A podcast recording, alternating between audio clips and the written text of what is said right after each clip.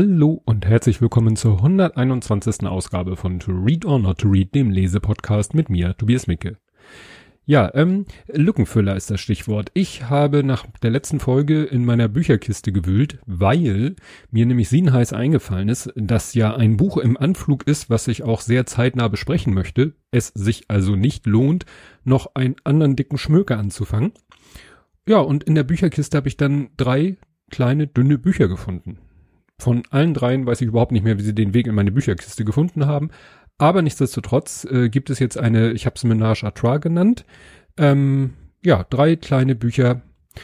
Was mir aber auch noch über den Weg gelaufen ist, äh, äh, vorgestern erst oder so. Ich war mal bei Apple Podcasts, das ist ja sozusagen der Nachfolger von Apple iTunes, und habe gesehen, ich habe eine Rezension, die ist zwar schon acht Monate alt, fast neun, ähm, von Indexman. Der hat geschrieben und dem Schlagwort Lieblingspodcast, mein absoluter Lieblingspodcast über Bücher. Hierüber habe ich schon viele Bücher und Autoren entdeckt. Hm, da war ich baff, weil ich gehöre ja nicht zu den Podcastern, die jeden Podcast damit abschließen, dass sie sagen, ja, und wenn euch dieser Podcast gefällt, dann äh, abonniert und rezensiert und Sternchen und bla. Nö, mache ich nicht. Und dass es trotzdem jemand gemacht hat und dann noch so positiv, freut mich ungemein. Also, falls du das hörst, Indexman, Indexman, vielen, vielen Dank. Kommen wir nun zu den Büchern. Das erste Buch hat den Titel Rule 34, Untertitel und weitere Internetregeln, ist erschienen am 6. März 2015. Die Autoren äh, sind Sebastian Bartoschek, ähm, at Illuminatus23 auf Twitter, Peter Bolo-Böhling, der hat die Illustration gemacht, und Thomas Koch. Ich lese mal auf der Rückseite vor, was da so steht. Also muss man mal kurz erklären, auf der Rückseite ist eine Zeichnung von dem Bolo, auf dem, das soll dann wohl Bolo, Bartoschek und Koch sein. Und dann steht eigentlich, ach so, und auf dem, ja, das ist von Bartoschek, dem T-Shirt ist eine 34, weil das Buch ja, ne, Regel 34. Steht hier hinten, eigentlich müsste auf dem T-Shirt von Sebastian Bartoschek die 1 stehen, denn er hatte die Idee zu diesem Buch. Ähm, da er kein Zeichner ist, holte er sich mit Peter Bolo Böhling illustratorische Verstärkung ins Boot. Und dann kam der schlug wiederum den Herausgeberkollegen Thomas Koch zum Mitmachen vor. Ja, und so sind die drei zusammengekommen. Ähm, ja, und es geht eben in diesem Buch um verschiedene ja, Internetregeln. Äh, erschienen ist das Ganze im JMB Verlag, den ich ja auch schon gerade in der Anfangszeit viel hatte, weil ich da, was weiß ich, Hoaxilla und ähnliche Bücher vorgestellt habe, die ja alle im JMB Verlag. Äh, das steht, das M weiß ich nicht, aber das J steht für Jens und das B für Bollm. Ähm, ja, ist dann äh, vom Satz und so eigentlich nicht schlecht. Ähm, bisschen auf der Rückseite wieder ein bisschen wenig Rand, aber das kennt man ja von solchen Büchern. Und wie gesagt, keine Ahnung, wie ich Ach doch, das, da weiß ich am ehesten und das habe ich damals äh, ja mal bestellt, als ich noch öfter beim JMB Verlag Bücher bestellt habe.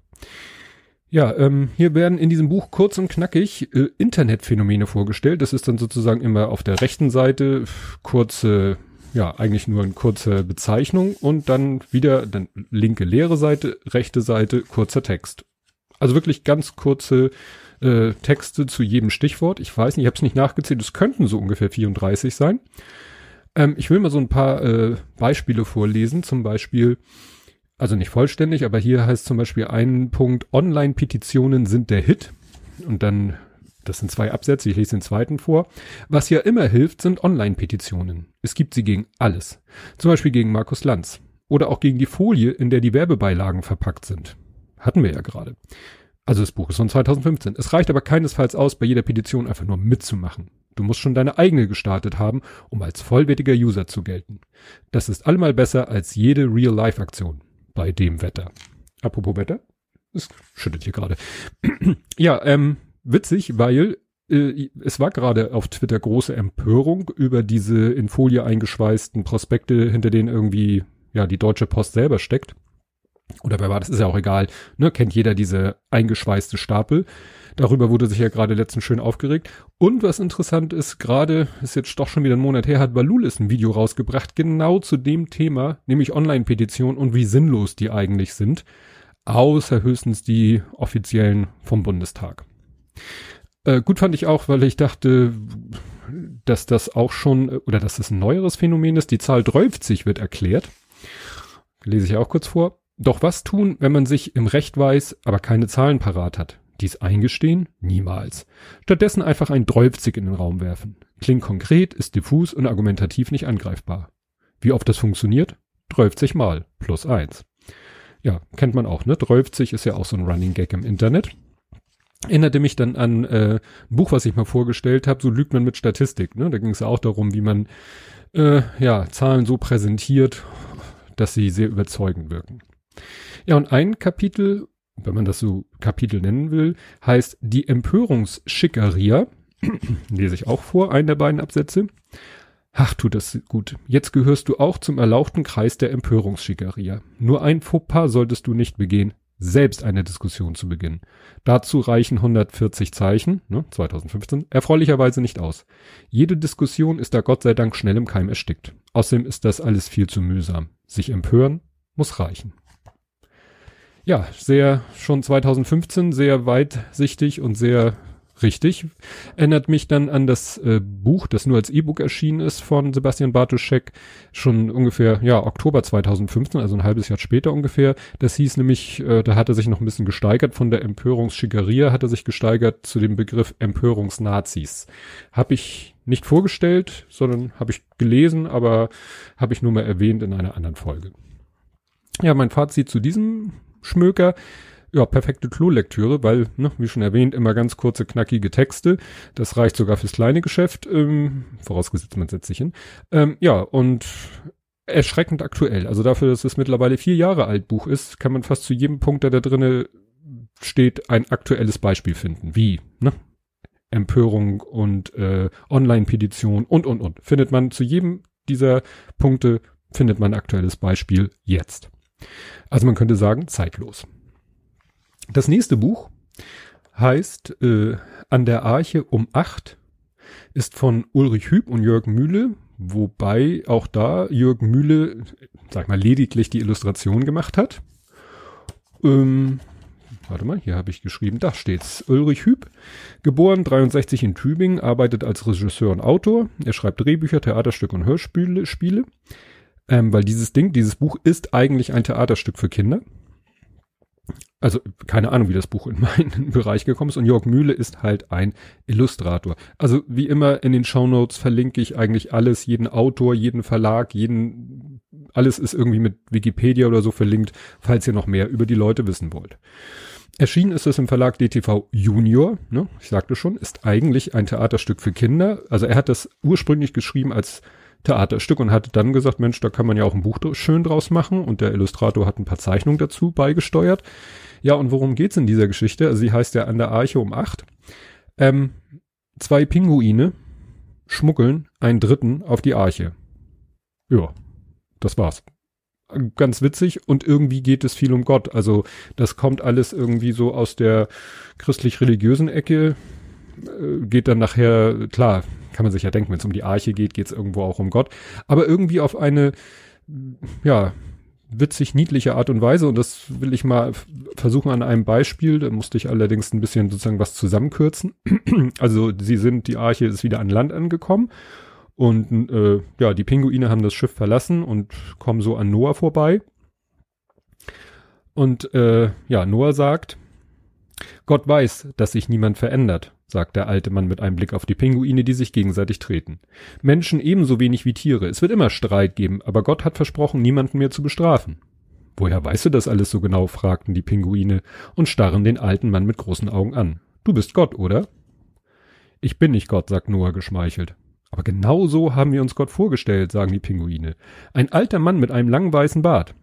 Das denken viele, sagt Noah, aber Gott ist kein Mann. Etwa eine Frau? Nein, ruft der alte Mann empört und seine Brillengläser funkeln zornig. Kurzer Einschub, klar, ne? Zur Zeit der Arche, Brillengläser. Äh, verstehe, sagt der eine Pinguin. Gott ist mir so eine Art Ding. Und der verschleierte Pinguin fragt mit piepsender Stimme, wie ein Toaster? Ihr könnt euch Gott vorstellen, wie ihr wollt, erklärt nur. Aber er ist überall, in jedem Menschen, in jedem Tier, in jeder Pflanze und weiter lese ich mal nicht vor. Also der Satz endet da auch, das ist ja dieser Klassiker, ne? Gott ist in uns allem und so. Ja, also irgendwie, wer jetzt keine Probleme mit dem religiösen Touch hat, ist das so ein ganz niedliches Buch, nur wie gesagt, Zielgruppe eher Kinder, Jugendliche. Ohne dass es jetzt großartig missionierend ist, jedenfalls aus meiner Wahrnehmung. Aber ganz niedlich. Das nächste Buch, und so gibt's dann immer eine Überschneidung zwischen den Büchern, so wie das zweite Buch irgendwas religiös, christliches, Gott-thematisches hat es, hat dieses Buch auch. Dieses Buch hat aber auch was mit dem ersten Buch gemeinsam, nämlich die Klolektüre, wegen diesen Charakter. Und das Buch heißt Herr Wohlieb sucht das Paradies. 40 Geschichten vom Glück. Erschien vor ziemlich genau zwei Jahren, 15.09.2017. Die Autorin ist Susanne Niemeyer. Und da lese ich mal was vor, was hier steht. Susanne Niemeyer schreibt als freie Autorin unter anderem für den Herder Verlag und den NDR. Sie ist außerdem regelmäßige Mitarbeiterin bei den Themenheften von Einfach Leben. Zuvor war sie zehn Jahre Redakteurin bei Andere Zeiten. Das ist auch so ein christlich-religiös angehauchter Verlag. Sonntags bloggt sie auf www.freudenwort.de. Von ihrem Schreibtisch in Hamburg hört sie die Schiffe tuten. Ja, und das ist äh, ein Buch. Das sind, wie gesagt, steht ja schon im Untertitel 40 Geschichten vom Glück. Und die sind immer so aufgebaut, ich sag mal, man schlägt das Buch auf, hat auf der linken Seite eine Überschrift, dann kommt, naja, eine manchmal nur eine Dreiviertelseite bis zu anderthalb Seiten Text, dann landet man natürlich auf der rechten Seite und auf der rechten Seite ist dann immer auf dem verbleibenden Raum nochmal so eine zehn Punkte Liste. Ja, und ich lese mal so ein paar Beispiele vor von diesen 40. Und zwar zum Beispiel fünftens ist Vorfreuen. Man müsste das Paradies finden, denkt Herr Wohlieb. Nicht erst nach dem Tod, sondern vor dem Tod. Wozu so lange warten? Dass das Paradies im Himmel sein soll, fand er schon immer unwahrscheinlich. Warum sollte Gott einen Wohnsitz gewählt haben, der so weit entfernt von allen anderen ist? Wenn man glaubt, was geschrieben steht, hat er in einem jähen Anfall von Zorn die ersten Menschen vor die Tür gesetzt. Diese Tür müsste man finden. Denn es wäre doch möglich, dass Gott dahinter wartet, dass es ihn reut, seine einzigen Nachbarn rausgeworfen zu haben.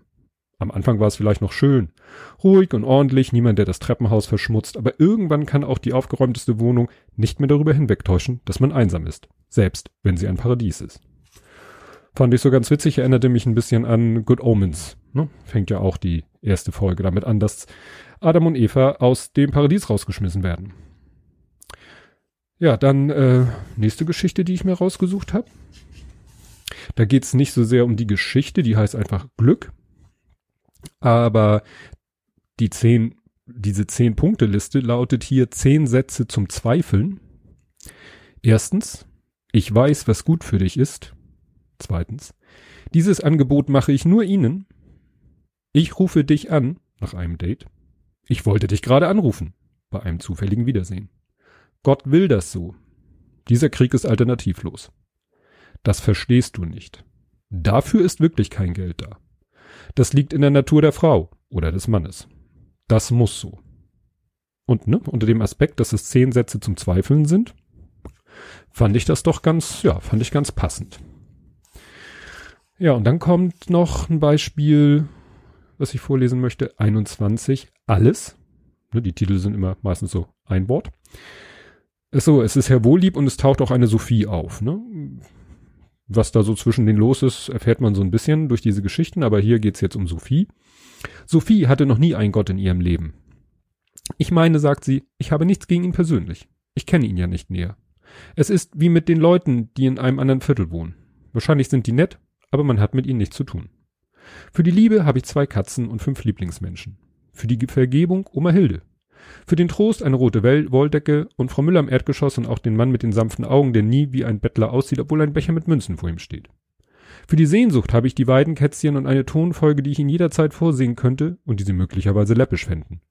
Für die Geborgenheit habe ich den Geruch von Zimt und eine paar dicke Bücher, in denen ich zu Hause bin. Und dann ist ja, ist da ja noch der wilde Oktoberhimmel oder die sanften Wolken im Mai, ganz wie sie wollen. Für die Hoffnung habe ich diese kleinen dicken Vögel, die fliegen, obwohl man nicht weiß, wie das zugeht. Und die Geschichten der Kinder. Und das dennoch so viele. Verstehen Sie? Es ist ja alles da. Der Käseverkäufer auf dem Markt und Annis Telefonstimme und die Erinnerung an Uropa mit dem sauren Drops und meinetwegen auch die Halsarmee, die so unermüdlich ihre Weihnachtslieder singt. Also Gott, stellt Herr Bulli befriedigt fest.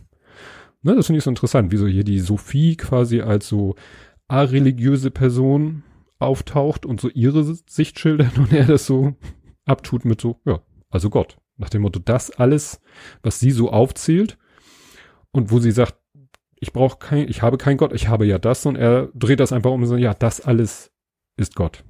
Ne? Also wie gesagt, so, ich fand es ganz so, es ist eben recht, äh, ja, poetisch, dieses ganze Buch, natürlich mit diesem religiösen Ansatz.